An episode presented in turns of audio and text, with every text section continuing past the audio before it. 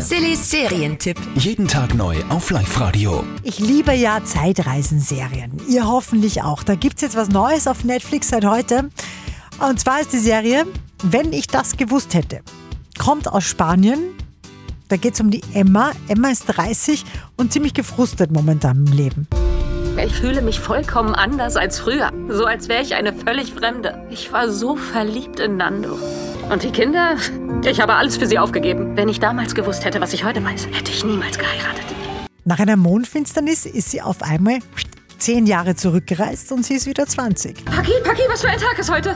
Samstag, Welcher Samstag? Welches Datum? Welches Jahr? der 23. August 2008. Geht es dir gut? Jetzt kann Emma natürlich alles anders machen und dann auch rausfinden, ob alles anders auch alles besser ist. Also eine klassische Was wäre wenn Zeitreisenserie. Wenn ich das gewusst hätte, auf Netflix kriegt von uns sehr sympathische 7 von 10 Couchpunkten.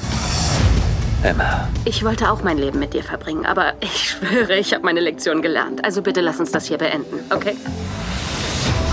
Sillys Serientipp.